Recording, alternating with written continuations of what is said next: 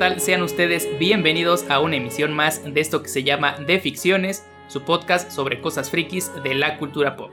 Yo soy Cuau y en esta ocasión vamos a hablar de una de las series gore más famosas de los últimos años, sobre todo durante la primera década de los 2000, que es Elfen Lied. Y para acompañarme en esta emisión, pues tenemos de regreso a Fanny después de varios meses, años creo, de que no habíamos vuelto a grabar. ¿Cómo estás, Fanny? Un gusto tenerte de regreso aquí en el podcast. Bien, feliz de estar de regreso, pero creo que sí ya tenía como un año, un poco más de que no habíamos grabado. Casi dos, creo, ¿no? Sí, como dos. Me emociona mucho volver a las andadas. Desde Agretsuko. Ay, sí, ya sacaron la tercera temporada, que también tenemos que platicar de eso, porque bueno. Ya retomaremos poco a poco ahora que el podcast ya está regresando. Empecemos otra vez a agarrar, este, ¿cómo se dice? Agarrar ritmo. ¿Vuelo? Para agarrar vuelo para volver a sacarlos nos vamos a ir como hilo de media. Así que bueno, pues vamos a empezar con esta serie que pues a muchos nos dejó bastante impresionados cuando la vimos, eh, que es El Fenlid, uno de los mayores exponentes de su género que es el gore, aunque particularmente no es precisamente como muchas series gore tradicionales que simplemente van al, al horror, a lo grotesco, a la sangre, sino que tiene su historia, su trasfondo y que juega con otros géneros que en un principio podríamos pensar que no se combinarían tan tradicionalmente con el gore como es pues el drama, el shoyo, ¿no? Temáticas un poco más eh, emocionales, ¿no? No tan tradicionales de este género que es más apelando a la violencia. Hay mucha sangre, hay escenas muy viscerales, muy fuertes, pero la trama de fondo en la que transcurre todo, pues bueno, tiene otro tipo de temáticas que intenta abordar. Así que, de a grandes rasgos, pues Elfenlied surge inicialmente como un manga, del que obviamente, como la mayoría de animes, pues se adapta a este formato televisivo y eh, nada más tiene una temporada, por ahí tiene algún OVA que sacaron y creo que el hecho de que no haya tenido eh, pues más temporadas o algún otro tipo de obra posterior pues hizo que se volviera como un poco de este anime de cool. Así que, ¿qué podemos decir, Fanny, de, de Elfen como de manera introductoria para hablar de esta grandiosa serie? Yo creo que es un anime maravilloso. Por ejemplo, a mi vida llegó por ahí del 2011 y aunque, o sea, es gore finalmente y es un tema eh, que a mucha gente dirá, pero ¿cómo? Eh, yo creo que toca temas también muy serios, porque más allá de la violencia y demás, eh, habla de muchas cosas, ¿no? Del amor, de la tristeza, de los sentimientos, de los vínculos, porque bueno, más adelante veremos cómo te obligan a tener vínculos para actuar como la gente quiere, el maltrato animal, o sea, muchas cosas que siento que, no sé, no estábamos preparados en su tiempo para esto, ¿no? Además, algo como en general es que tiene mucho de qué dar, o sea, tú lo empiezas a ver, bueno, claro, yo, yo inicié con, con el anime, la verdad no, no vi el manga, pero entonces eh, como que te intriga y, y, empiezas a entender una cosa y de repente sale otra y luego eh, como que juegan también con tu mente, ¿no te parece? O sea, como que de repente te adentras tanto en tratar de entender el contexto que acabas sin entender nada porque finalmente te identificas como ser humano que eres con estas mutaciones de seres humanos que son como una especie de homínidos pues super evolucionados, ¿no? Porque se supone que son ese pasito más adelante que tiene el Homo sapiens. Y entonces es interesante ver cómo analizan que estos pues homínidos tan evolucionados y demás se utilizan para la guerra y para otras cosas, ¿no? Entonces eh, también explora mucho esta parte humana pues cruel, la guerra y todas estas cosas. Sí, creo que tiene muchas capas y que apela sí en un principio a engancharte por este aspecto visceral pero conforme va desarrollándose pues iba abordando una serie de temas en las que te puedes identificar ya sea con una cosa o con otra. Ahora bien, el manga surge, bueno, se empieza a publicar en 2002, entonces pues ya vamos casi para 20 años de que salió Elfen Lied. Eh, fue creado por Lin Okamoto y su adaptación al anime llegó hasta 2004, o sea, bueno, realmente dos años después, no fue mucho, no hubo tanta diferencia, pero pues ya estamos hablando de un anime que salió hace 16 años, su última emisión fue el 17 de octubre, mira, casi estamos en fechas de su última emisión del anime, entonces ya 16 años de que salió y aún así pese a que no ha habido algo posterior, sigue bastante presente. Así como muchos animes que fueron famosos y pues ya no hubo más y ya se dejó de hablar de ellos y pasaron de moda, otros que han sido pues grandes series que han tenido trabajos posteriores, como Evangelion, por ejemplo, pues que sigue ahí presente y estará por años. Pero Elfen Lied, si bien ya no ha tenido nada posterior, al menos en cuestión de, del anime, pues sigue eh, vigente y sigue siendo respetado por el grupo de fans y de seguidores y de consumidores del anime como una serie pues bastante icónica y única en su tipo y yo creo que no solo de su tiempo sino que o sea sigue manteniéndose como un referente de su propio género yo cuando empecé a ver anime, empecé pues la primera serie que vi ya como tal, ¿no? De, ah, sé que esto es anime, sé que es japonés, ¿no? Ya consumiéndolo con de nociones, pues fue Evangelion. Antes de eso, pues las series que todos veíamos de niños, ¿no? Digimon, Pokémon y Ranma y todas esas. Dragon Ball. Eh, pero pues no sabíamos, no entendíamos esto de que era anime y que era japonés y así, ¿no? Pero el primer anime que yo vi como tal, ya con conciencia de que era animación japonesa, fue Evangelion. El segundo fue Love Ina. El tercero fue Serial Experiments Lane, que es un cyberpunk de los más densos y complejos. Y el cuarto fue el Fenlit. Entonces empecé yo en el anime con series, salvo Love Ina, con series bastante fuertes. Entonces, de, un, de una serie mecha sobre cosas de post-apocalípticas y un montón de referencias, a una serie cyberpunk sobre este super compleja en cuestiones de la este, realidad virtual y así, a una serie super gore, entonces fueron las series que finalmente me atraparon y me hicieron este, seguir viendo anime. Entonces, Elfen Lied sí la tengo como una de las primeras cinco series de anime que vi. Y por eso le tengo pues ese cariño de una de mis primeras series, ¿no? Que me adentró al mundo del anime. Me atrapó en cuestión de su género. Yo tampoco conocía nada del gore antes de Elfen Lied. Y después de ver el film dije, ah, vaya, este género de la sangre no solo es este sangre y tripas como se dice vilmente, ¿no? También puede tener su profundidad.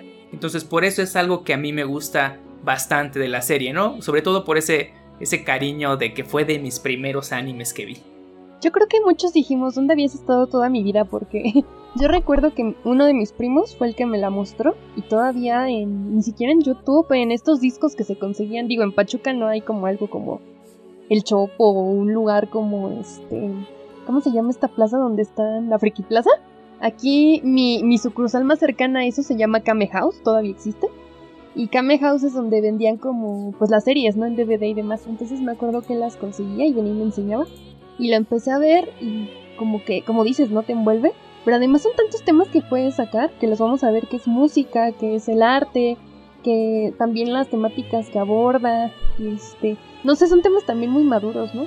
Entonces siento que yo agradezco mucho que no hayan tratado de hacer otra cosa, no sé, una segunda temporada o una película, qué sé yo, porque siento que dio lo que tenía que dar, pero también creo que en la actualidad no es tan conocida, o sea, si bien dijiste es como un anime de culto y un manga de culto, en realidad no conozco mucha gente en la actualidad que la conozca, sino es más gente como de antaño que tiene esta nostalgia como nosotros, a que alguien últimamente la haya visto. Digo, seguramente habrá pues mucha gente que lo haga, ¿no? O sea, pero no he visto como, como tanto como en su momento recuerdo que lo había.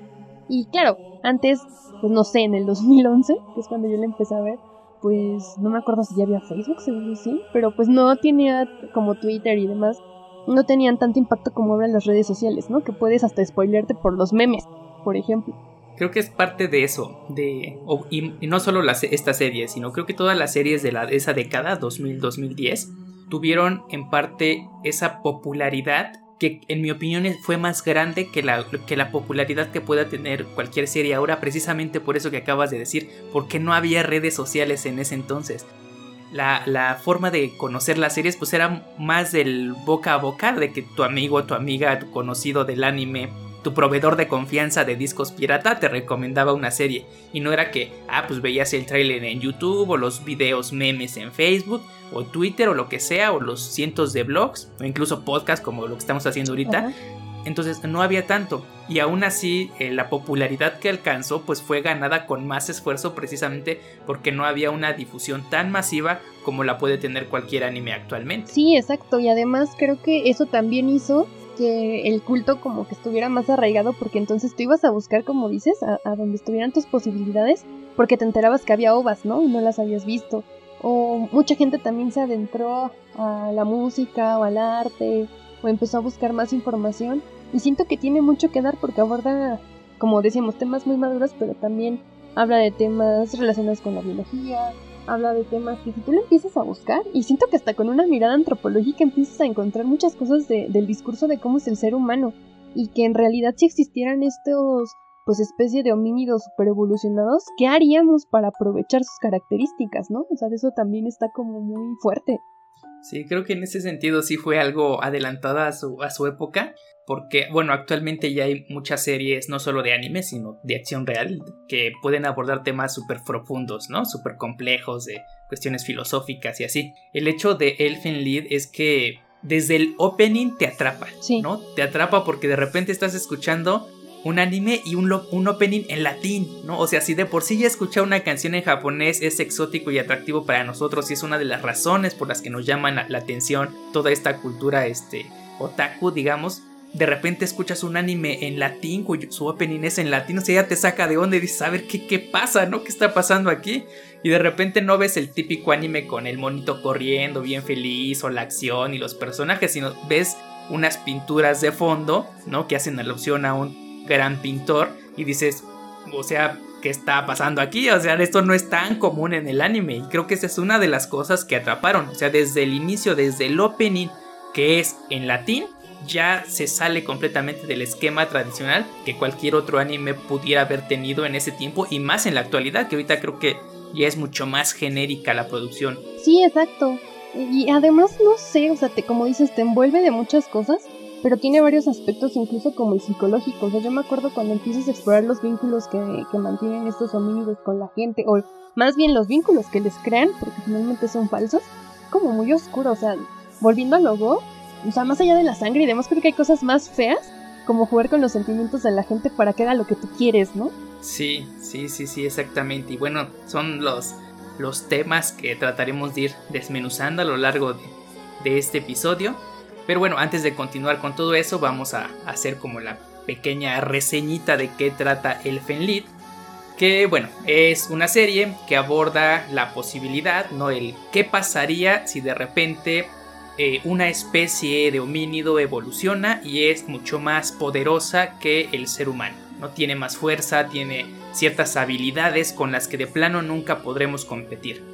Empezamos a verla como nuestra posible extinción nos va a extinguir, se va a apoderar del mundo simplemente porque tiene capacidades más poderosas o podemos someterla antes de que lo haga y sacarle alguna utilidad, encontrarle algún provecho como el cliché de las películas nos enseña, si de repente encontramos algo poderoso, uno de los principales usos que le vamos a tratar de buscar, pues es la cuestión militar.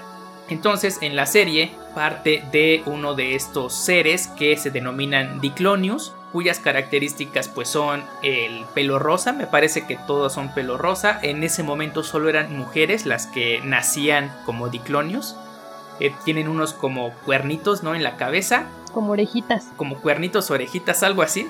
Pero la, como la característica más específica y aterradora de estos seres es que tienen como unos brazos invisibles que denominan vectores que pues pueden cortar lo que sea, ¿no? Son sumamente fuertes, sumamente poderosos y pues son completamente un arma letal. Y desde los primeros segundos del primer capítulo vemos como el personaje principal que este, lleva por nombre Lucy, pues está encerrada ahí en unas instalaciones militares donde están experimentando con estos, este, con esta nueva especie y lo que hace pues es escaparse y se escapa con la ayuda de estos brazos, ¿no? Que le permiten pues eh, detener balas, cortar lo que sea, abrir puertas, ¿no? A, usar una simple pluma como un, un arma letal. Como John Wick. Ajá. Este, y se escapa de esas instalaciones, pero en su paso por salir, pues los guardias ahí intentan detenerle y pues se desata una masacre.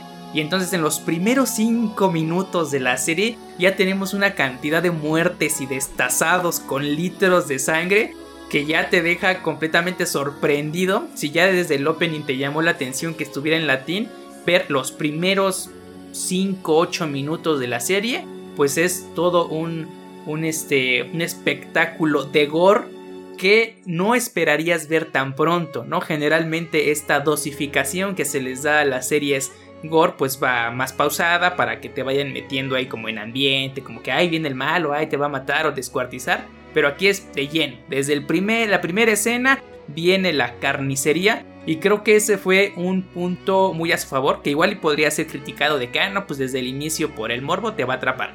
Pero finalmente es este elemento visual tan directo, tan impresionante para el espectador, que sí te quedas bastante impresionado. No sé qué, cómo hayas tú reaccionado, cómo te haya parecido en estos primeros minutos del primer capítulo, ver ya directamente lo que podríamos llegar a esperar.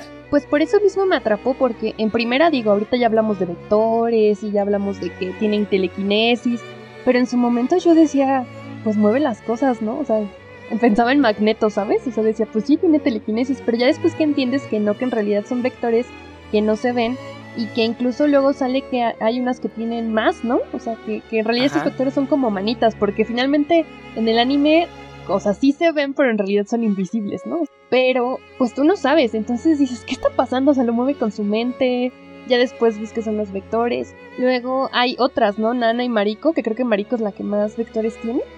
Y también ver esta parte de la primera escena. Por ejemplo, la desnudez es muy constante, ¿no? sí, sí, es otro elemento. Ves la sangre y ves las condiciones en las que las tienen ahí en ese como cuartel, porque aparte creo que lo único que las puede detener es como eh, un cierto calibre, ¿no? O algo así de, de un tanque o de un arma, no me acuerdo. Entonces, pues como incluso también cuando las, las lastiman la misma gente que las acuartela, les pone prótesis, ¿no? Entonces yo decía, ¿qué está pasando con esto? O sea, era como demasiado, pero a la vez yo quería seguir viendo para poder entender qué era lo que pasaba, porque, ok, ellas tenían ciertos vínculos con, no sé, los científicos, llamémosle, que incluso una pensaba que era su padre, ¿no? Y la obligaba a hacer cosas y le decía que, que pues la tenía que, que obedecer y demás.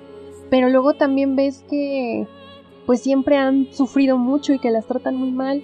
Y hay otra historia, ay, como lo del perrito, pero bueno, eso vamos adelante, de cómo siempre se burlan de sus orejitas, ¿no? De sus cuernos. Y que mm, algo que también ahorita me venía en la mente es cómo se reproducen, porque puede ser como, pues de manera convencional como todos, pero también pueden incentrar sus vectores en alguien y como que se preñan, ¿no? Y nace así otro, otro Diclunius y se esparce. Sí, aquí la, como la premisa es que Lucy fue como la primera, ¿no?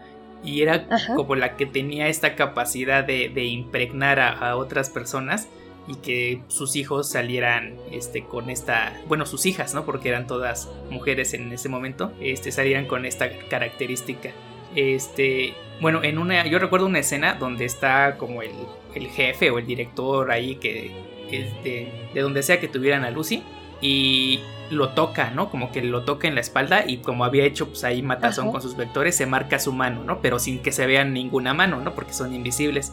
Entonces, como que lo toca y después sale que este científico tenía una esposa y su esposa dio a luz a una niña, ¿no? Con, con estas características. Entonces, es como, como, o sea, Lucy era la más importante para ellos precisamente por haber sido la primera y tener esta capacidad de reproductiva que no me acuerdo, creo que las otras no la tenían. O a lo mejor era porque todavía estaban muy chicas, no eran niñas las otras. Lucy era la única que, ya era. Sí son estériles, ¿no?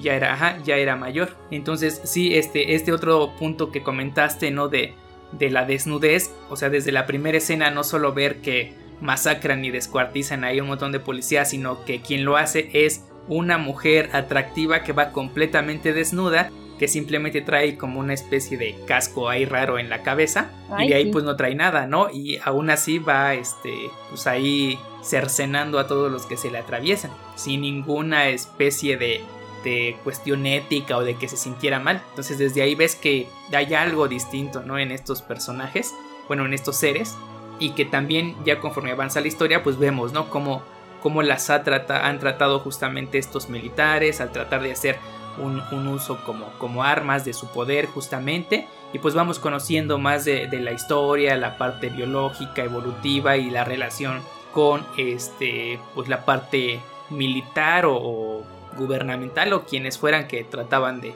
controlarlas. Pero bueno, cuando Lucy se escapa, no le, le disparan, justamente que eran como balas antitanque o antiblindaje, creo que eran antiblindaje las balas, que eran, o sea, eran tan poderosas que sus vectores no los alcanzaban a parar. Entonces Lucy solo tenía dos vectores y creo que conforme iban saliendo las nuevas generaciones iban teniendo más. Este, y más largos también, porque los de Lucy eran como de 3 metros de largo. Y luego los de la otra niña, que no me acuerdo cómo se llama, la que estaba en silla de ruedas, pues eran como 30 metros, ¿no? O 50 metros. O sea, y cada vez pues la, la, contención que requerían pues era muchísimo mayor. Pero entonces Lucy se escapa, le disparan con este vector, alcanza medio a detenerlo como para que no la mate, pero queda herida, se pierde ahí en el mar. Y el chiste es que pierde la memoria y termina allí en un pueblito donde se encuentra con este otro personaje que se vuelve también uno de los protagonistas, que es un chico que se llama Kota, ¿no? Ay, sí. Y bueno, de ahí digamos que la serie hace un giro de casi 180 grados de pasar de esta cuestión core a entrar en un ambiente más dramático, más sentimental, más personal, ¿no? De, de cuestión de sentimientos y de interacción con las demás personas.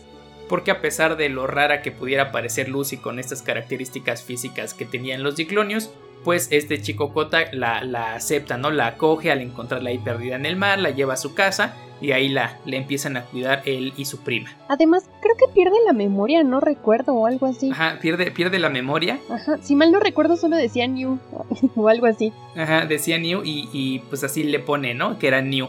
Entonces tenemos que es New, que es como la chica este, pues que no tiene memoria, no recuerda nada, es como así muy linda, pero medio torpe, como que muy amable, porque era muy servicial, ¿no? Le gustaba ayudar y tratar, ajá, de, de, cuidar en la casa, ¿no? Que se ponía hasta hacer el aseo y así, aunque pues, era un poco torpe y no sabía muy bien hacer las cosas, pero pues era muy, muy inocente, ¿no? Y muy amable. Y de repente como que le llegaban ahí los momentos de, de recordar su, su verdadera personalidad de quién era y aparecía Lucy, ¿no? Entonces tenemos este juego que a mí me gustó mucho en ese momento porque era tener a New toda linda, toda tierna y de repente aparece Lucy, ¿no? Que era sanguinaria, fría, este que pues ella sí tenía ese rencor hacia quienes la habían capturado.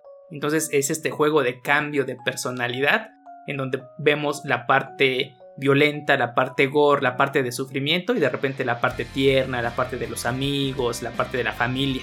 Y es que es muy psicológico porque no sé si recuerdas que ella en su mente ve a una niña con vendas, que es ella misma, ¿no? Y, es cuando se pone agresiva y recuerde cosas. Y no sé, se me figura mucho la actitud de los Uchiha, ¿sabes? Porque estas pérdidas y esta falta de afecto y esta falta como de vínculos y demás. Y este, pues estos malos tratos de la gente son los que hacen este odio de cierta manera a los seres humanos, ¿no?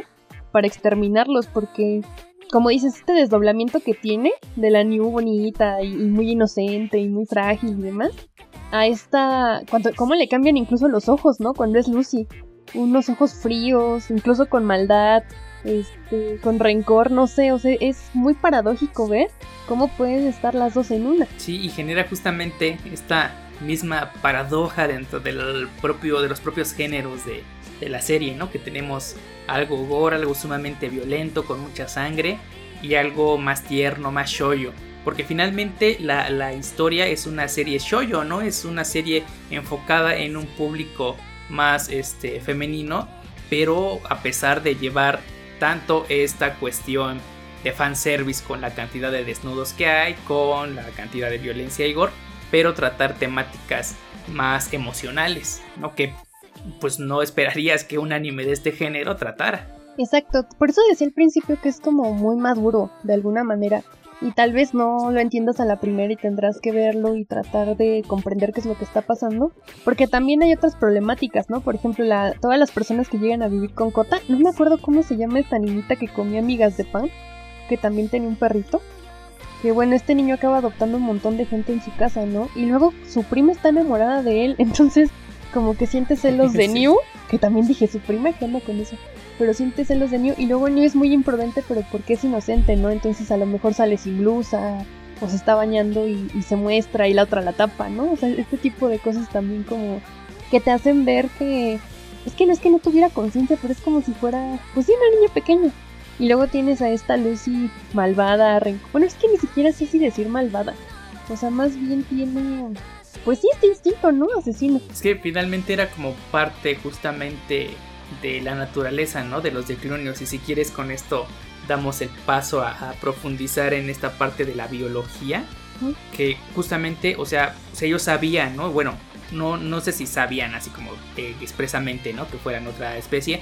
Pero sí tenían dentro de, ellas esta naturaleza de que tenemos que exterminar al humano porque es otro, otra especie que, que, nos compite, ¿no? Y que finalmente esto nos puede llevar a hablar de estas cuestiones biológicas o ecológicas de la competencia entre especies o la armonía entre especies que pueden convivir.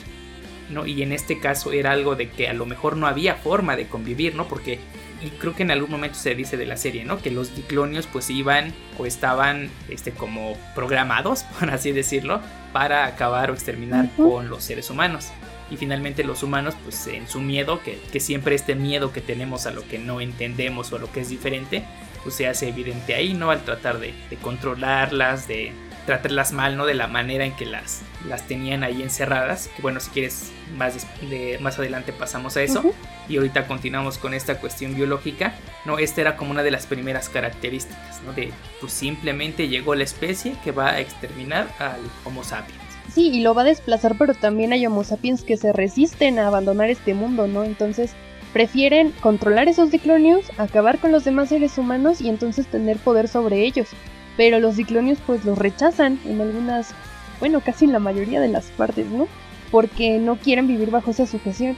Entonces también tiene siempre esta parte como del ser humano que necesita controlar eso a lo que le teme para sentirse seguro, ¿no? Como en este caso, en esos cuarteles donde las tienen, los cascos que les ponen y luego cómo las conectan y demás, o sea, toda esa como sujeción en la que están.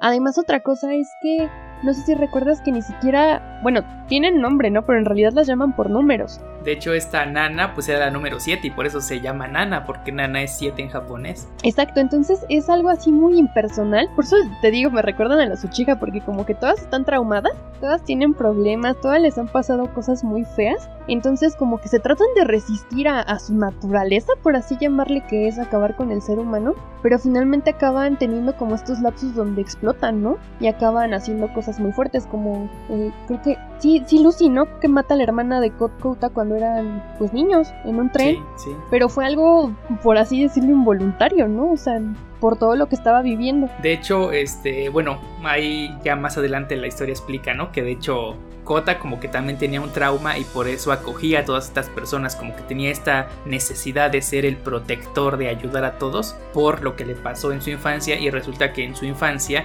él conoció a Lucy, aunque igual como ya no se acordaba, ¿no? Ya de grande, cuando la vuelve a encontrar. Y le regaló un sombrero, ¿no? Para sus orejitas. Ajá, para cubrirse las orejas, pero era el único que la trataba bien, ¿no? Que no la, que no la buleaba como los demás niños. Este, y pues hasta se iban a la feria, ¿no? Y pues eran, se volvieron amiguitos. Pero llega un punto en el que, justamente como dices, al no haber aprendido esta empatía y esta forma para interactuar con otras personas, llega un punto en el que Kota creo que estaba de vacaciones en un pueblo que es donde conoce a Lucy y ya se iba a ir, ¿no? Que por ahí aparece su, su hermanita que iban en el tren y esta Lucy como que se siente medio celosa, ¿no? Y también no sabe cómo reaccionar a, a que alguien más está conviviendo con el único amigo que tengo, ¿no? Con la única persona que me ha mostrado cariño y pues se, o sea, sale de control sobre reacciona y pues termina este, ahí. Matándola. Además está bien feo porque la hermanita se ve así bien bonita, con un moño en su cabeza, toda linda. Y como que él se agacha, ¿no? Y por eso todos los del tren se mueren menos él. Y aparte se ve como la parte a la mitad. O sea, una cosa así traumante y horrible. Y pues yo creo que por eso lo bloquea, ¿no? Y no recuerda que en realidad ellos se habían visto de niños. Y, y ese es otro elemento muy particular de la serie. El hecho de que inflige sufrimiento a cualquiera no solo a las Diclonius, no solo a los militares o a los humanos o a los grandes, sino también a los niños. Una de las escenas que a mí más me, me impactó fue cuando esta Luz iba a la escuela, ¿no? Y tenía ahí este un perrito que, que le había que habían encontrado este, y. Lo tenía escondido en el bosque, ¿no? Para. Ajá, lo tenía escondido, pero tenía ahí como que una niña que era como su amiga, su aparente amiga. Pero esta amiga la, la delata con los bullies de la escuela y los niños van y golpean al perrito y lo matan, ¿no? Ay, esa parte te lo juro que no la vi. O sea, nada más le dije a mi primo, ¿matan al perro? y me dijo que sí, y dije, ay, no, o sea, porque creo que aparte con un florero, ¿no? Ay, no, no, no, no, no. O sea, yo dije, puedo ver todo, pero no me pongan que un perro se muere o le hacen algo porque no. No, sí, no, porque no, no, este, como que querían vengarse de, de, bueno, o sea, la trataban mal simplemente porque era distinta, ¿no? Pero la niña se supone, como dices, que era su amiga y les dijo, guárdame el secreto porque no quiero que lo vean.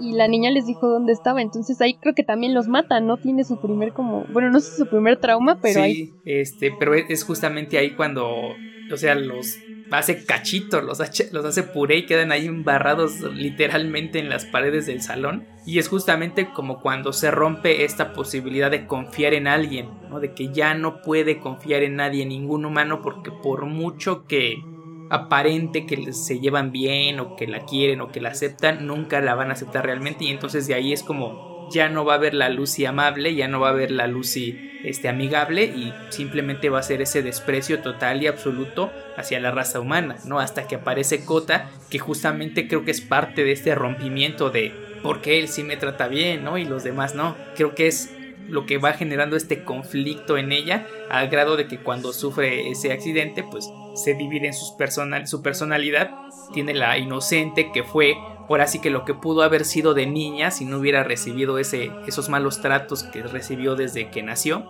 y pues la Lucy que era como esta personalidad que tenía que ser violenta para mantenerse viva, ¿no? Creo que es parte también de, de la forma que encontró para sobrevivir, ¿no? El adoptar esa, esa forma de ser de la Lucy este, sanguinaria. Ajá, exacto. Además esto de vincular, si te das cuenta es como animal igual a bueno, ¿no? Entonces vincular como a estos ciclonios con los animales de que sienten un afecto, ternura, los socorren porque de alguna manera sienten que están viviendo lo mismo por el ser humano, ¿no? Como que ambos son marginados y entonces tienen que luchar contra eso. Y también como que abre esta pregunta filosófica que siempre ha estado presente, que es de ¿el hombre es malo por naturaleza sí o no? Porque al ver a los niños tan pequeños y tan crueles, o sea, matar a un perro en el kinder, aparte nunca entendí si era un orfanato, era una escuela, pero cómo la molestaban, cómo mataron al perro, y luego ella como tener este afecto, bueno, hasta después con Kota, como que rompe ese paradigma, pero vincularse como con los animales al verlos desprotegidos como ella, ¿no?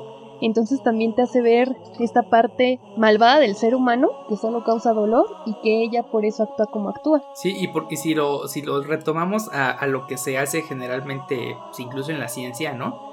Los animales que se usan para experimentos y así, o las granjas, ¿no? El, criar a muchos de los animales, los, los pájaros, las aves, ¿no? Como se tienen los, los cerdos, las vacas, que finalmente, y esto recae en la realidad que estamos viviendo en este momento, gran parte de ese trato que les damos a los animales, de acabar con su entorno y de los animales que son domésticos o de granja, del hacinamiento en que los tenemos, pues da como resultado que de repente llegue una zoonosis como la que llegó ahorita y tengamos una pandemia. Entonces también es como, bueno, pues también por tratarlos así, vamos a tener nuestro castigo. Y creo que por eso es como esta relación en la que siempre aparece el, el, el animal que tiene una buena relación con el Diclonius porque ha sufrido como él un maltrato por parte del ser humano. Sí, es que de alguna manera es como decir, estamos en igualdad de circunstancias porque ambos vivimos abuso, porque ambos estamos bajo la sujeción del ser humano. Entonces, ella que, que se puede permitir esto de asesinar, escaparse y demás,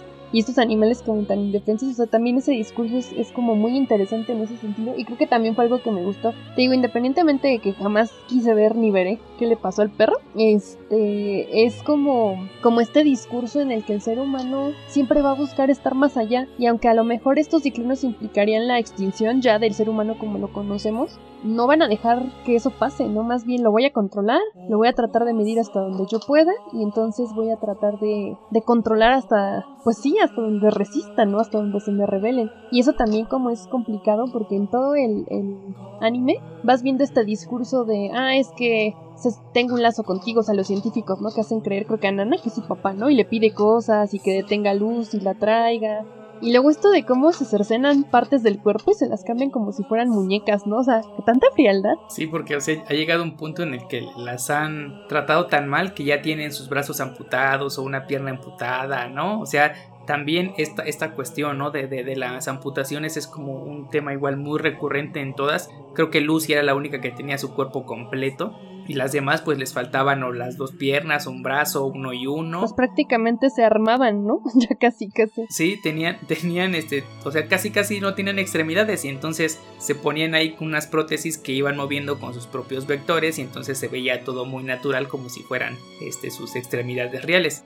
Pero por ejemplo, a, Nana, ¿no? Que la tenían como amarrada ahí con un collar, ¿no? Al, al, cuello y pegado a la pared y nada más estaba ahí, ¿no? Igual desnuda, sin nada, ahí en una sala fría, vacía. Y nada más llegaba esta persona que era como el, el único con quien tenía un, un, cierto vínculo. Y entonces, pues, ella, por ejemplo, Lucy escapa o busca escapar de la realidad y para sobrevivir con esta frialdad y esta personalidad sanguinaria. Mientras que Nana es lo contrario, ¿no? Es más este, trata de ser la niña buena, la niña ejemplar para que su papá, que bueno, no era su papá, la premie no, la reconozca. Por ejemplo, cuando le da ropa para que vaya a buscar a Lucy, ¿no? Que ya se siente como querida, ¿no? Por esta, por esta persona. Y finalmente, sabiendo que Lucy no, o sea, un ser humano nunca le iba a poder detener, pues la única forma de este, capturarla, pues es usar a los otros diclonios que ya tienen que finalmente tienen las mismas capacidades físicas. No, esta cuestión de los vectores a mí sí, sí, me gustaba mucho este, este elemento y me impresionaba mucho estas formas de contención, ¿no? De que finalmente dicen Lucy sus vectores son como de 3 metros y Nana son como de 10 metros y tiene 4 creo. Y, la otra este, niña Marico, que, tenía que como 50 vectores, ¿no? Más de 100 vectores, una cosa así. Y de repente en, la, en el lugar donde la tienen, o sea, está ella completamente así envuelta, ¿no? Como en una dama de hierro de la Edad Media, ¿no? Completamente aislada. Y eso estaba dentro de un cuarto que tenía una extensión como de 50 metros, ¿no? Para que los vectores no salieran y una paredes de quién sabe cuántos metros de, de acero para que no los pudiera romper y entonces para llegar a ella pues había que atravesar un buen tramote, ¿no? Y de repente ya van los guardias ahí abriendo y pasa, uno lo matan porque alcanzó el vector medio ahí a salir y lo, lo descuartizó, lo, cercenó. Cuando se escapa creo que es porque alguien deja un lápiz, ¿no? O deja algo ahí como a su alcance y con eso mata a todos. O no me acuerdo si era alguna otra cosa, pero era como que no podían tener nada acerca de ellos porque podían utilizar cualquier cosa en contra de, los demás. Sí, algo así como, como Magneto cuando lo tiene en la cárcel, que no lleven nada de metal, ni siquiera un clip. Casco, por eso siempre pensaba en Magneto. Bueno, también con respecto a la arqueología, a mí me llama la atención porque quién querría o quién pensaría que encontraría en el Fenlit algo relacionado con la arqueología. Pero, pues al hablar de estas cuestiones de los homínidos y de cómo la evolución del ser humano y demás, también viene esta parte de que a Lucy la nombran así por este Australopithecus, me parece que era que hasta donde yo me quedé, y corrígeme porque digo aquí el arqueólogo eres tú, le llaman así porque cuando lo encuentran estaban escuchando una canción de, de Beatles, ¿no? Y entonces era precisamente la de Lucy in the Sky y le ponen así y entonces retoman como que esta parte, pues precisamente que se vincula, ¿no? De un homínido, es como un eslabón porque en su momento fue un gran descubrimiento y entonces como que equiparas esta parte de todo lo que hemos hablado de estos homínidos este, super evolucionados que entonces tienen características mucho más, pues más que hábiles, superiores a nosotros, ¿no? Entonces también que hayan tenido como que este guiño, ese descubrimiento llama bastante la atención. Sí, justamente está esta anécdota de cuando encuentran a, bueno, los restos del Australopithecus afarensis que nombran como Lucy precisamente por esta canción de los Beatles.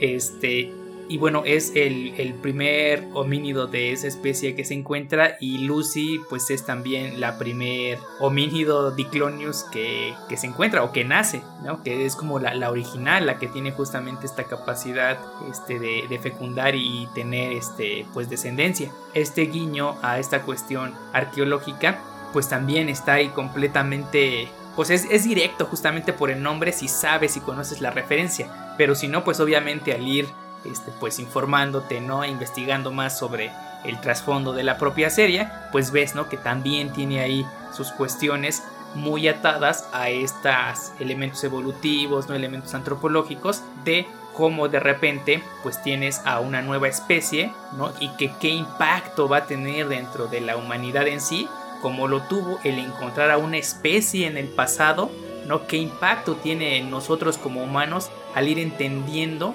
cómo fue desarrollándose el proceso evolutivo para llegar al punto en el que estamos nosotros. Desde pues Lucy que pues era una mujer ya joven adulta, este, pero pues así chaparrita con todas las características de su especie, ¿no? Y de repente compararla con un humano, ¿no? La, la diferencia de, de tamaño que tenemos, tanto físicamente como en la capacidad craneal, ¿no? En las habilidades, en que nosotros ya somos más erguidos, en que ella a lo mejor no caminaba completamente erguida todo el tiempo. Y de repente ya tenemos el salto a los diclonios que tienen otras capacidades, otra fuerza, otras partes corporales que les permiten pues hacer muchas cosas que nosotros no podríamos. Por ejemplo, hay escenas donde se ve como que vuelan o como que saltan muy alto, pero finalmente son estos brazos con los que se impulsan y cuando son suficientemente, largos, pues pueden este como levitar, aunque en realidad no están levitando, están paradas de manos, digámoslo. Como Marico que ella está inválida y en realidad tú la ves pues como que levita, pero como hacen este guiño de que como que ves y no ve a los vectores, pues en realidad está caminando con sus brazos, ¿no? Con sus vectores, que bueno, los ponen como bracitos transparentes. Entonces, esto que de la arqueología se me hizo muy interesante porque bien ahorita lo explicaste cómo hacen esta analogía de ambas, de lo que significaron para el paradigma de su época, con los descubrimientos que se tienen, con los avances, con esta parte como de revolucionar la historia, la genética, la biología. Creo que es, fue muy acertado hacer esta parte y siento que también eh, tanto el mangaka como eh, pues sí, el, creador lo que hicieron fue investigar, ¿no? Siento que leyeron mucho y también se informaron de esta parte porque tiene como muchas cosas que dices, ay, ¿cómo? O sea, no se me hubiera ocurrido. Y además estas analogías siento que envuelven mucho más en ese misterio y en esta cosa que te atrapa, porque te hace pensar, bueno, ¿y si pasara esto? O sea, no sé si a ti te pasó, pero yo dije, bueno, ¿y si en estos nuevos homínidos que se van descubriendo y demás, eh, nosotros estamos ahorita en cierto punto, ¿no? Pero nosotros llegaremos a extinguirnos y pasar a otra cosa. O sea, no sé, como que te deja pensando también cómo podemos evolucionar. Y ahora con esto de la pandemia, pues que nos va a dejar hábitos más sanos, que nos va a poner a cuidarnos, que nos va a poner a respetar la fauna salvaje en caso de que proceda de ahí y demás, pues te pones a pensar, ¿no? ¿Hacia dónde va la humanidad? Ajá, y, retomando esta cuestión arqueológica, pues es lo que se especula que le pasó al Neandertal, ¿no? Que finalmente fue el Homo sapiens el que llegó y entre el cambio climático y el hecho de que estaban hiper especializados para un clima en particular, pero de repente llega un depredador que no tiene las capacidades físicas, pero tiene la capacidad de desarrollar tecnología que le permita adaptarse a, cualquier entorno, pues de repente ya llegó la competencia y nada más el Neandertal no pudo subsistir a ese a esa llegada del Homo sapiens, ¿no? Que digo, finalmente es parte de las teorías, pero puede ser, entonces si llega una nueva especie o sea, si nosotros como especie nos sentimos superiores a cualquier otra simplemente, no sé, por tener un lenguaje, por generar tecnología, herramientas, este, y pues concebirnos dentro de nosotros mismos y nuestra propia existencia, de repente que llegue otra especie de homínidos que va a tener no solo las mismas capacidades que tú, sino a lo mejor más porque ya está más evolucionado, pues es obviamente algo que tienes que temer, bueno, que por naturaleza el humano le iba a tener miedo. Porque si otro humano pues te puede matar, pues una especie más evolucionada que tú, pues con mayor razón te va a extinguir. Entonces creo que es parte de la naturaleza el tener miedo, pero por otro lado es también parte de la crítica que la serie hace al hecho de que una cosa es tener miedo y otra cosa es tener una falta de escrúpulos y tratar como trataban a las diclonios cuando las tenían ahí encerradas. Exacto, y además esta parte de como bien acotas, no me voy a dejar extinguir, entonces lo que voy a hacer es contenerlas, usarlas a mi favor y también controlar incluso la reproducción. ¿Por qué? Porque tienen que ser para mi beneficio y si se van a extinguir los demás, que se extingan. Pero esta parte, pues no sé si gubernamental llamarle, se va a encargar de administrar cómo va a ser este proceso de extinción masiva, ¿no? Que, volvemos a lo mismo, esta idea del ser humano como una persona que siempre está en constante evolución, pero una evolución de buscarnos dejar ese poder y ese control del mundo. Y que finalmente esta cuestión de sobrevivir a la inminente extinción por parte de otra especie se ve reflejado en ahora sí que las intenciones que estos militares tenían porque ya al final de la serie, ¿no? Se revela que algunos de estos militares hombres ya eran diclonios también, también tenían sus cuernos, ¿no? Que se ponían como su peluca para cubrirse. Pero entonces dices, ok, eventual, o sea, es como inevitable de que nos va a extinguir la nueva especie por la simple competencia biológica que se genera en dos especies en ese nivel.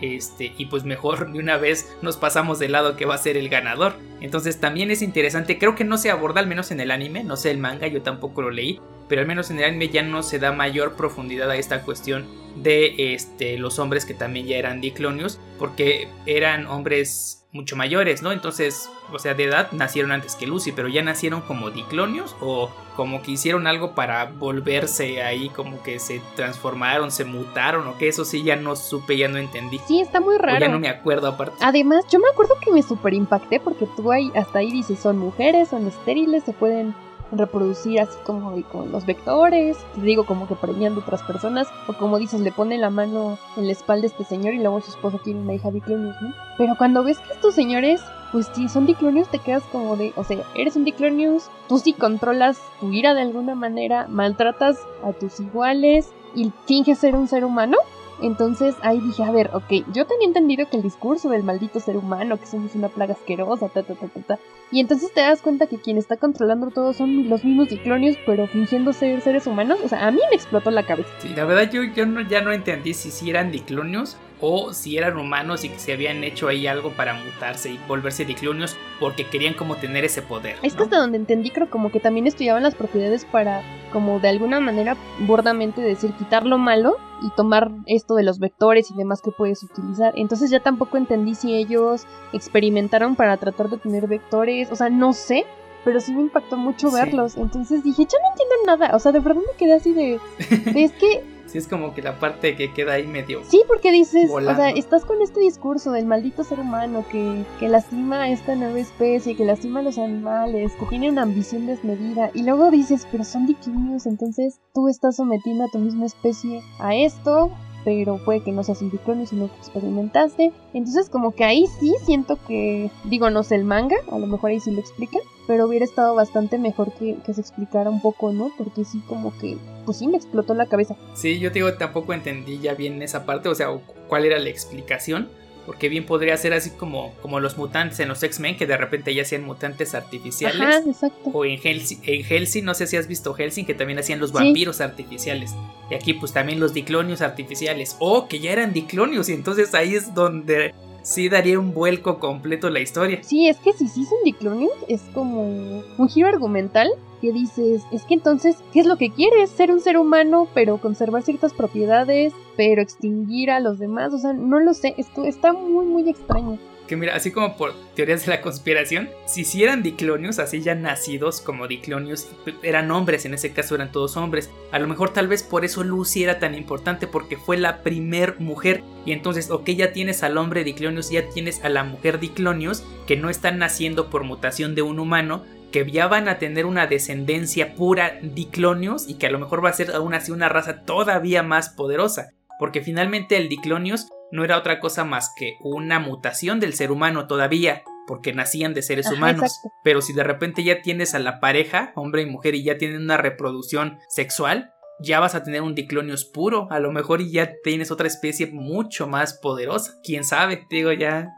y es como la, pura especulación. Tienes razón, tal vez, no sé, es que no me acuerdo. Nunca se trataron de reproducir con ellas así, porque como dices, tal vez en esa búsqueda de la perfección Incluso podrían concebir a un diclonius puro, entre comillas, y al ser de un diclonius macho y una hembra, pues quién sabe qué resultaría ahí, ¿no? Más vectores, supongo que sea. Aquí siempre lo que ponen énfasis es que entre más vectores, más fuerza. Más allá de lo que sea, los vectores entre más largos, eh, o bueno, más distancia tengan de alcance, y entre más sean, eres más poderoso, como Mari. Entonces, pues no sé. Ay, ya me confundí otra vez. Es que ahora me quedo pensando y digo, bueno, es que entonces, ¿cuál era el problema? ¿Cuál era el, fin último de esto? De no dejarla ir, de hacer todo esto. Si finalmente ellos también son parte de, o sea, no, bueno, finalmente cuando los animes suelen dejar como esto ahí la interpretación de cada espectador, pues da este juego, ¿no? Para que tú estés ahí analizando y haciendo tus propias teorías. Y es lo que a mí me gusta cuando se puede hacer eso con una serie, con una historia. Que no solo te lo dan todo, sino que te permiten tú ahí analizar y ver qué pudo ser o qué no pudo ser. Además está padre porque esto de que te inviten a la reflexión, como dices, o sea que ahorita estamos confundidos y que ya dije como 20 mil veces que me explotó la cabeza. Pero es interesante porque entonces tienes muchas vías por las cuales eh, darle una solución, por así llamarlo, a lo que está pasando. Porque tú crees una cosa y mira, ya pasaron, ¿qué? ¿Cuántos años dijiste? 16. De que terminó de emitirse. Exacto, y entonces sigues como con estos vacíos, y a lo mejor si hubiéramos vivido en la era digital en esos entonces, habría toda una página de Facebook con conspiraciones, ¿no? O un podcast como este, o memes que a lo mejor te dieran pistas, o no sé, ¿no? O sea, muchas más cosas que a lo mejor te ayudarían a enriquecer tu pensamiento. Creo que hace falta que los Centennials descubran Elfen Lied para que salgan los memes de esa serie. Ay, sí, véanlo y hagan páginas, y entonces ahí puedes ver los memes y puedes ver las interpretaciones o luego también hacen grupos, ¿no? De fandom y cosas así. Entonces también podrías, pues no sé, a lo mejor, como estos videos también de YouTube, no sé si has visto estos de Evangelion en 5 minutos, una cosa así, este, que según te explican de qué trata y demás. Pues a lo mejor alguien, digo, no sé si hayan hecho uno de este anime, pero no sé, te hubiera ayudado mucho las interpretaciones, o hablar de los ovas, o tendrías un podcast donde te hablaran del manga. Entonces creo que también, por eso digo, no estábamos preparados, o sea, era, era demasiado. Sí, tuvo, tuvo muchos elementos poco esperados, poco convencionales, muy sui generis dentro de ella. Otro, por ejemplo, que aprovecho que lo estoy viendo aquí en la wiki, eran los, los títulos de los capítulos que estaban en alemán. ¿No? O sea, sabemos que los aleman, los japoneses por naturaleza, ¿no? Desde la Segunda Guerra Mundial, pues tienen una tendencia germanófila, ¿no? Y hay mucha relación entre ambos. Y en el anime yo he visto varios elementos en los que siempre abordan con los alemanes. Pero el hecho de que ya tienes la canción en latín, ya tienes estas referencias al arte que ahorita pasaremos a eso. Y de repente tienes que el nombre de los capítulos están en alemán, también te saca de onda eso, ¿no? Sí, como dices, ¿no? Por ejemplo, ya era algo común, no sé, Full Metal Alchemist o cosas así. Pero cuando vi lo de los nombres de los capítulos, te digo que yo los vi por mi, pues por mi primo, que había ido con su Kame House de confianza, que era pues nuestro... No sé si era piratería, no lo sé. Supongo que no eran cosas legales. Pero pues ahí te viene, ¿no? Ya sabes, el típico DVD que viene en un plastiquito y de un lado así viene que es la serie y del otro lado los capítulos. Porque no me acuerdo si ya tenía internet en mi casa, no, no, no sé. Entonces tampoco era como que ahí voy a ver en Wikipedia cuántos capítulos son y demás. Y cuando lo vi en alemán dije, claro, es que lo han de traer de otro país y a lo mejor lo tradujeron. Y, o sea, no sé qué me imaginé. Y ya en, en, la Senectut, ya más grande, dije, ah, no, sí, viví engañada, así son. Entonces, aunque venga entre paréntesis siempre la traducción, era como de, ok. Y entonces esta vinculación con la música, o sea, son demasiadas aristas. Yo creo que hasta tesis podemos hacer de esto, ¿eh? De verdad, es muy interesante. Así como esas películas piratas que vienen con subtítulos en ruso y encima los subtítulos en español, ¿no? Sí, exacto. Yo me imaginaba de, sí, de claro, es que está bien pirata esto, entonces, pues sí, debe de ser que entonces no lo tradujeron y pues alguien le puso ahí, ¿no? Pero pues ya te digo que, pero no sé, 6, 7 años después, dije no, porque la volví a ver ya en, YouTube y dije, ok, no, esto no fue así. Entonces también eso, pues me llamó la atención porque entonces ahí solo venían en alemán y pues tampoco, no me acuerdo si lo llegué a buscar, que te digo que ni siquiera recuerdo si en internet, pero ya mucho después como venía la traducción y entonces ya vas viendo el significado en español, pues también eran títulos ya sea de una o dos palabras y muy concretos, ¿no? También. Entonces sí estaba como muy extraño eso de... O sea, en el momento yo no entendí por qué esto con lo de alemán, ¿no? Sí, sí, sí. Pero finalmente, bueno, la... ahora sí que el significado de la palabra en alemán siempre, siempre alude a la temática específica del capítulo en particular. Exacto, entonces es como también muy directo. Claro, si yo lo hubiera tenido traducido en su momento y no tal cual así, porque sí venía creo que en alemán y abajo en japonés y con kanjis, creo, una cosa así. Entonces, no, bueno, te digo yo así de, ah, pues sí, es porque es pirata, ¿no? O sea, pero nunca entendí. Ya después viendo los nombres, que eran como pues sí, muy, muy enfáticos, ¿no? Confrontación, reminiscencia, confusión, descenso, luz, etcétera.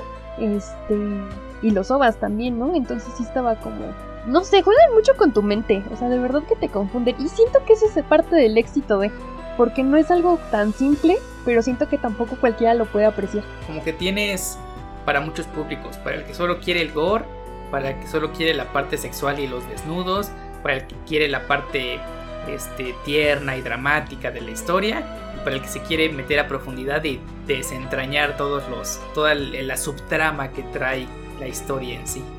Exacto, y yo creo que este es un buen momento como para introducirnos en el arte, porque también algo que me llamó muchísimo la atención, digo, es por mucho sabido, y por ti más, que Gustav Klimt es uno de mis pintores favoritos. y es un pintor simbolista austriaco que bueno, yo admiro mucho, me gusta mucho como su, sí, su obra en general, pero también me gusta mucho su desfachatez y su vida, ¿no? Como tal, o sea, más allá de la obra, me gusta mucho cómo es el personaje. Entonces cuando empecé a ver que en el opening salían sus pinturas, claro, adecuadas a los personajes del anime, dije, wow, o sea, ¿por qué se les habrá ocurrido utilizar toda esta parte de, del arte de Klim para poderlo recrear a través de, de otras pinturas, pues dándole el contexto de, del anime, ¿no? Entonces, algo que se me hizo, bueno, yo lo que primero que pensé es que Klim siempre pintaba a sus mujeres fatales, ¿no? Este, ya fueran sus parejas, etc. Y, bueno, no siempre, casi siempre. Y estas casi siempre son pelirrojas. Entonces, esto de, de Lucy o New o Nana, o etc., que tiene el cabello entre rosa y como un rosa muy rojizo o demás. Entonces también como que me hizo ruido y dije, ah, ok, a lo mejor viene como parte de este juego, a la fecha no lo sé, pero me gustó muchísimo porque este englobado junto con la música que ahorita platicamos de eso, como que también lo hace demasiado atractivo porque te empiezas a, a instigar, digo, yo ya conocía su obra, pero supongo que mucha gente que no y que empezó a verla, también le llamó la atención, porque toma muchos cuadros que ha hecho, por ejemplo, uno de los más famosos pues es el del beso, pero también tiene otros como las tres edades de la mujer, las serpientes acuáticas que es, bueno, mi favorita es la 2, porque hay unas serpientes acuáticas nada más, y luego hay una, una segunda que hace. Danae también, eh, no sé, o sea, tiene muchas, muchas, muchas.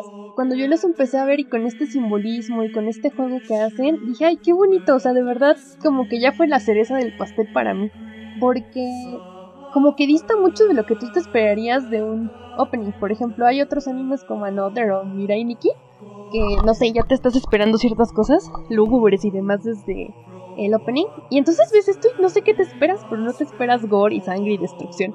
Te esperas otra cosa. Exactamente. Sí, sí, sí, totalmente de acuerdo. O sea, no, no sabes qué esperar con el opening. Que ves un opening cantado en latín que te saca de onda la letra y la, la, voz y cómo se, se oye así ese tipo de canto medio eclesiástico, ¿no? Como de coros religiosos. Pero de repente ves un opening con unas escenas, con unos cuadros bien bonitos, con esos tonos dorados y así. Y no tienes idea de, o sea, nada más con el puro opening no tendrías idea de qué va. Y creo que pasa, hay, otros opening que más o menos pasan lo mismo en, en temática similar porque es del mismo género gore la de Igurashi no Naku Koroni, cuando las cigarras lloran.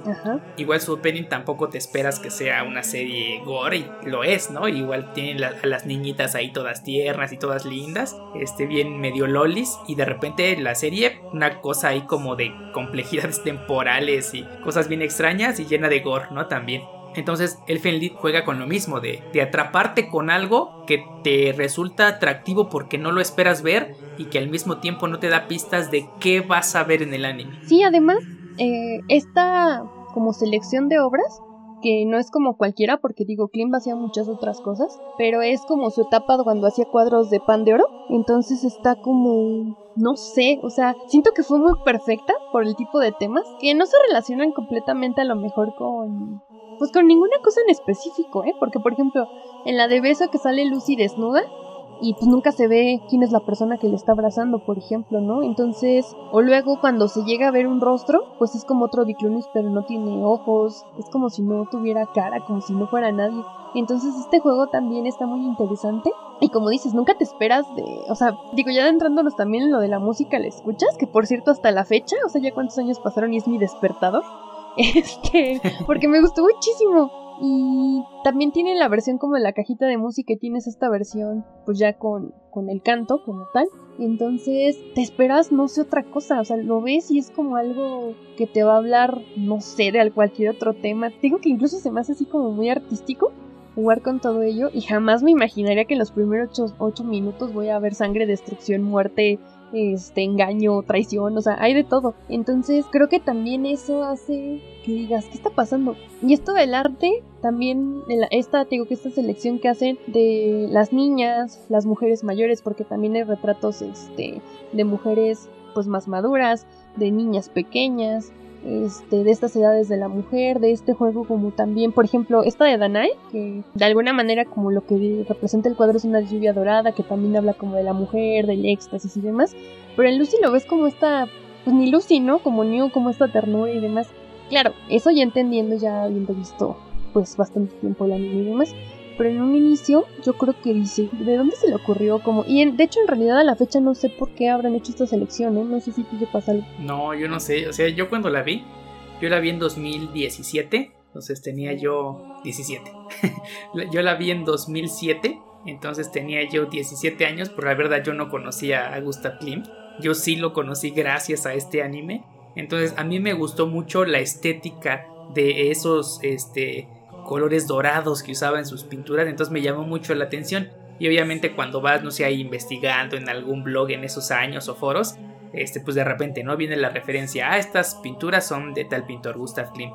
Y sí, justamente varios años después vi yo un documental que pasaron creo en el 22 de Gustav Klimt, justamente, donde explicaban esto que ya comentaste, ¿no? De las mujeres, las mujeres pelirrojas que pintaba, este, y y de una con la que se iba por ahí a al ¿cómo se llama? a un lago o algo así, ¿no? En una en un barquito. Este, bueno, cuentan parte de su historia y es así de oh, un anime que no solo tiene la típica historia escolar, que no solo tiene este, la cuestión ahí shonen del héroe y el protagonista acá tipo Goku o tipo Midoriya o tipo Naruto, sino que de repente tienes otro tipo de cuestiones más profundas que te permiten conocer arte que no tiene ninguna relación directa con el anime o con Japón o con las historias de animación en general. Entonces por eso para mí fue tan importante esta serie de que haya sido de mis primeras series porque me permitió entender que el anime no solo eran caricaturas, ¿no? Así como las caricaturas estadounidenses, que es a las que estábamos más acostumbrados de niños, porque tenían otro tipo de elementos y el hecho de de repente que en el opening tenga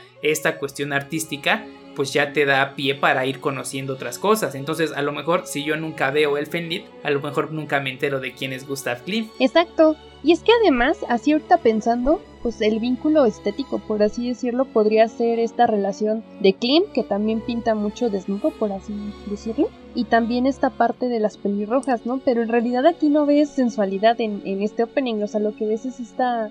No sé, es que te digo que a mí me transmiten ternura. Y además te, te invita como a por ejemplo, aunque son desnudos, siento que no caen en lo vulgar, en lo grotesco, sino que más bien puedes ver como esta mujer tan frágil, pero que tú sabes que no es frágil, porque tú ves estos rasgos de feminidad, de que la ves delgadita, pequeña y demás, pero en realidad es muy fuerte, ¿no? Y todas las cosas que hace. Entonces, digo, no sé cómo se le habrá ocurrido, pero yo siento que fue un acierto muy bueno, porque refleja mucho, pues aunque no este sentido gore del anime, sí a lo mejor esta parte pues linda, tierna y demás que pueden tener los diclonios. Sí, exactamente. Creo que, o sea, es de las cosas que tiene Elfen que la hacen única e, irrepetible y que es justamente parte de, la grandeza de este anime en general, la, la, cuestión musical, la cuestión artística. En esta cuestión musical, como que en esa década, en 90s, 2000 se acostumbraba mucho que tenías tú como tu pieza principal y como que tenías muchas versiones, la versión en violín, la versión en pianito, la versión en guitarra, la versión acusticona, la versión con letra sin letra y de Lilio, que es el de la canción de opening, pues eh, tenemos muchas versiones. Y por ejemplo en Evangelion también tenemos muchas versiones de varias de sus canciones, ¿no? En, en distintas tonadas, que sí con guitarra, que sí con violines y así. Entonces creo que era como parte de la forma de hacer anime en ese tiempo de tener estas versiones. Y a mí siempre me gustó mucho, ¿no? El poder escuchar esta versión, ¿no? Y tenía yo Lilium en la, versión original con voz. Tenía Lilium en guitarrita, en pianito, en violín, porque cada una te remitía algo distinto. A pesar de que sabes que es la misma canción, el instrumento y la entonación que le dan te, te e, er, evoca algo este, triste, ¿no? Como lúgubre de repente, otras son más felices. O sea, es la misma canción, pero te genera emociones muy distintas, ¿no? Y es parte de la ambientación que genera y que hace que el anime además sea muy bueno en esa, en esa parte técnica de la ambientación, tanto musical como visual. Y además ahora que, mencionas eso, yo creo que es de las primeras canciones que descargué de Lares, que bajaba un buen de virus y cosas así porque era como de yo la necesito y como dices, es que había una versión también de una caja de música porque ya no me acuerdo bien si creo que Kouta le regaló una a New o ella tenía una cajita, creo que se la regaló, ¿no? Bueno, pero era la canción que sonaba. Sí, creo que la, la, cajita era de su hermana, ¿no? Ajá, era de su hermana y se la dio, no me acuerdo, la verdad, pero pues sonaba esa cancioncita, entonces tenías como Lilium la versión de la caja de música, como dices, y luego la versión instrumental, y luego tenías la versión con voz, Y luego, eh, porque tienes tipo como de canto gregoriano, ¿no? Entonces tenías esta parte como con, con la mujer y luego, o sea, 20.000 versiones de instrumentaciones bien raras y un montón de, de opciones, ¿no? Porque tienes muchas, este, incluso de cuerdas o solo con piano, o sea, no sé, las opciones eran increíbles. Y te digo que yo me acuerdo que es de las primeras que yo creo que envirulé mi computadora con Delares para bajarla, porque me gustaba mucho y te digo que a la fecha, o sea, no te miento, es mi despertador.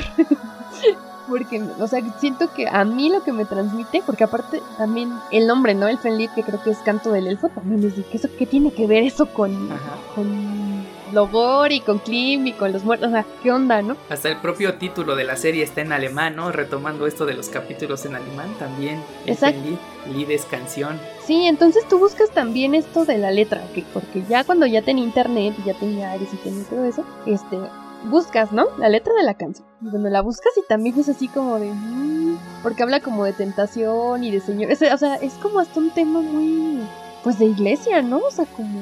Sí, como de habla del pecado y no sé qué. Ajá, como de la Virgen, porque también habla de María y demás. Entonces es como... Siento yo que se involucra como con esta pureza y esta nobleza y esta inocencia, pues de Lucy, ¿no? De alguna manera. No lo sé. Sí, tiene muchas vertientes el Fenlit. Ah, yo creo que ahorita sería un hit, la verdad, esa canción. Porque también me acuerdo que hubo un coro de hombre. No, o sea, tiene, yo creo que ahorita nos metemos a YouTube y tiene 20.000 versiones, hasta covers ha de tener. Pero como en su momento YouTube era más como para subir tus videos de cuando te ibas de pinta con tus amigos o así tonterías, y no ahorita como un empleo.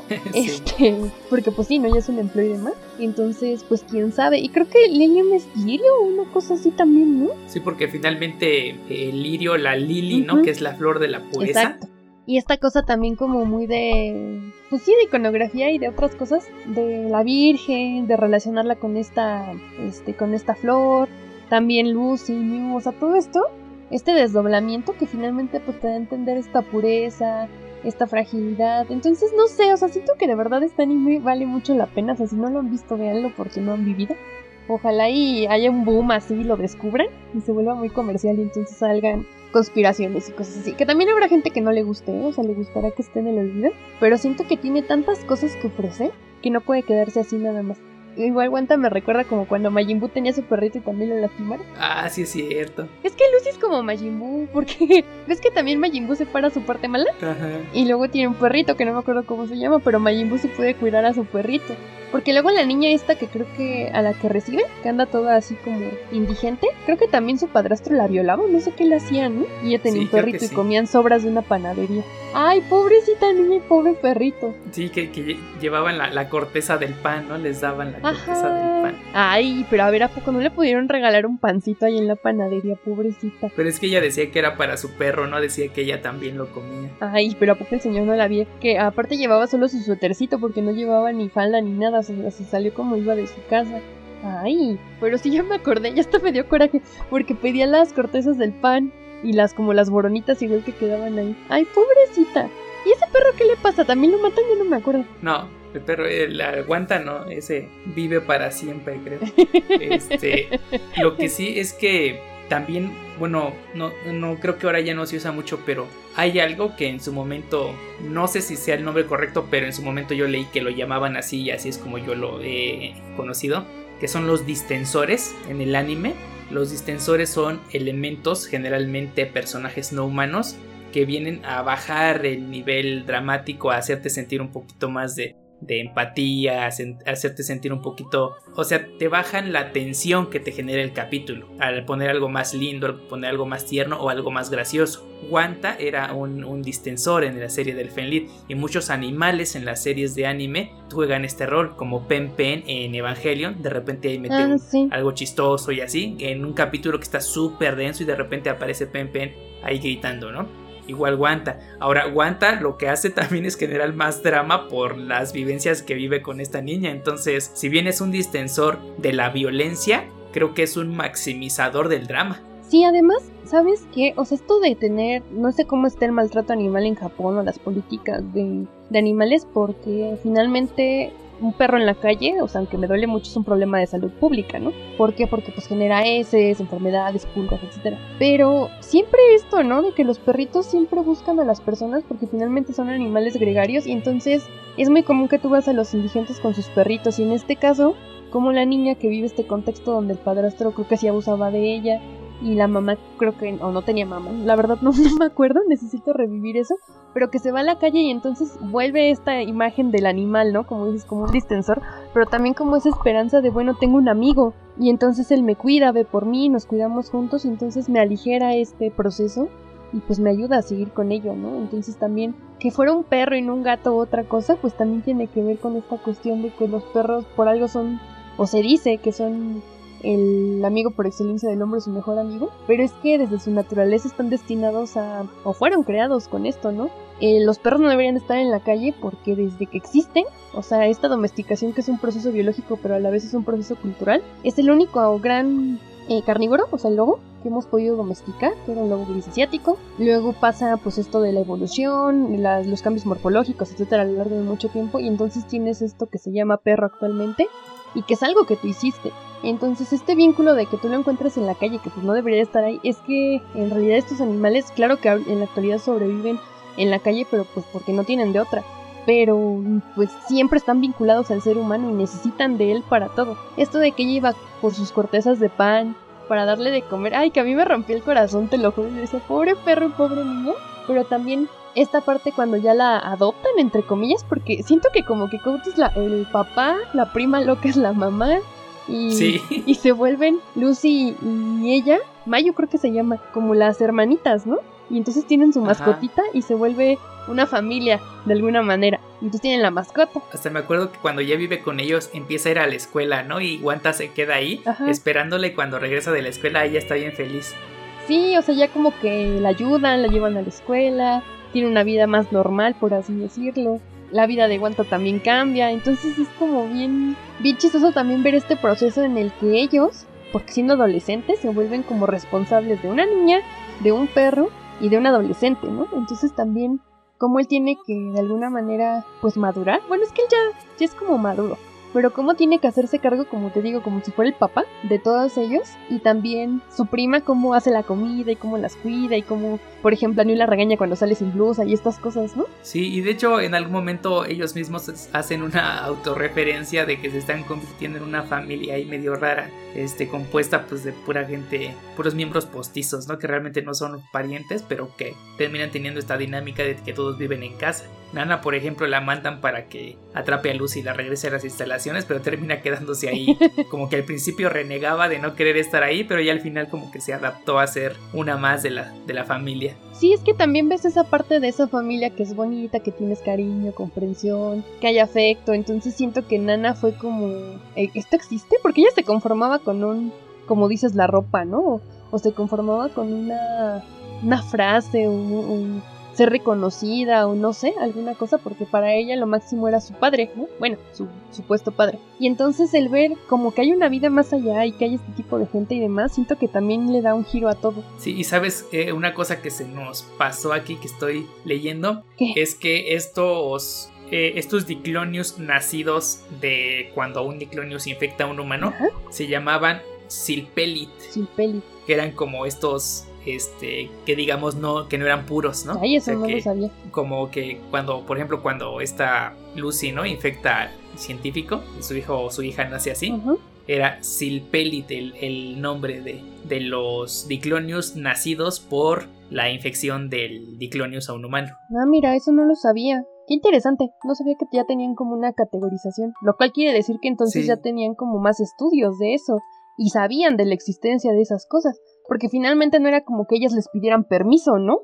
Y bueno, pues con esto damos por terminado el podcast de hoy. Espero que les haya gustado, que les haya parecido interesante, que les haya llamado, llamado la atención el querer ver el Fenlit o que hayan recordado, si es que ya la han visto, esta serie que bueno, para nosotros fue bastante icónica e importante y que pues como ya vimos tiene muchísima tela de donde cortar, muchísimos elementos que nos demuestran que el anime pues es mucho más que una simple caricatura animada, ¿no? Una simple historia hecha animación puede tener pues elementos de referencias artísticas, de referencias biológicas, ¿no? ecológicas, militares, antropológicas y eso es lo que hace tan interesante este tipo de historias. Así que bueno, Fanny, te agradezco que hayas estado de nuevo con nosotros en este regreso del podcast que esperamos pues podamos mantener ahora de forma más continua en los meses que vienen. Y pues a ustedes les agradecemos que nos hayan escuchado en una emisión más de De Ficciones. Y pues les recordamos que nos pueden seguir en nuestras redes sociales, en Facebook y Twitter nos encuentran como Café Animelair en el blog cafeanimelair.com y el podcast de ficciones que pueden descargar desde Spreaker, Evox, iTunes, Google Podcast y Spotify. Ya nos encuentran en todos esos lugares y eventualmente también lo subiré a YouTube. Así que pues nos estamos viendo hasta el próximo episodio. Hasta luego.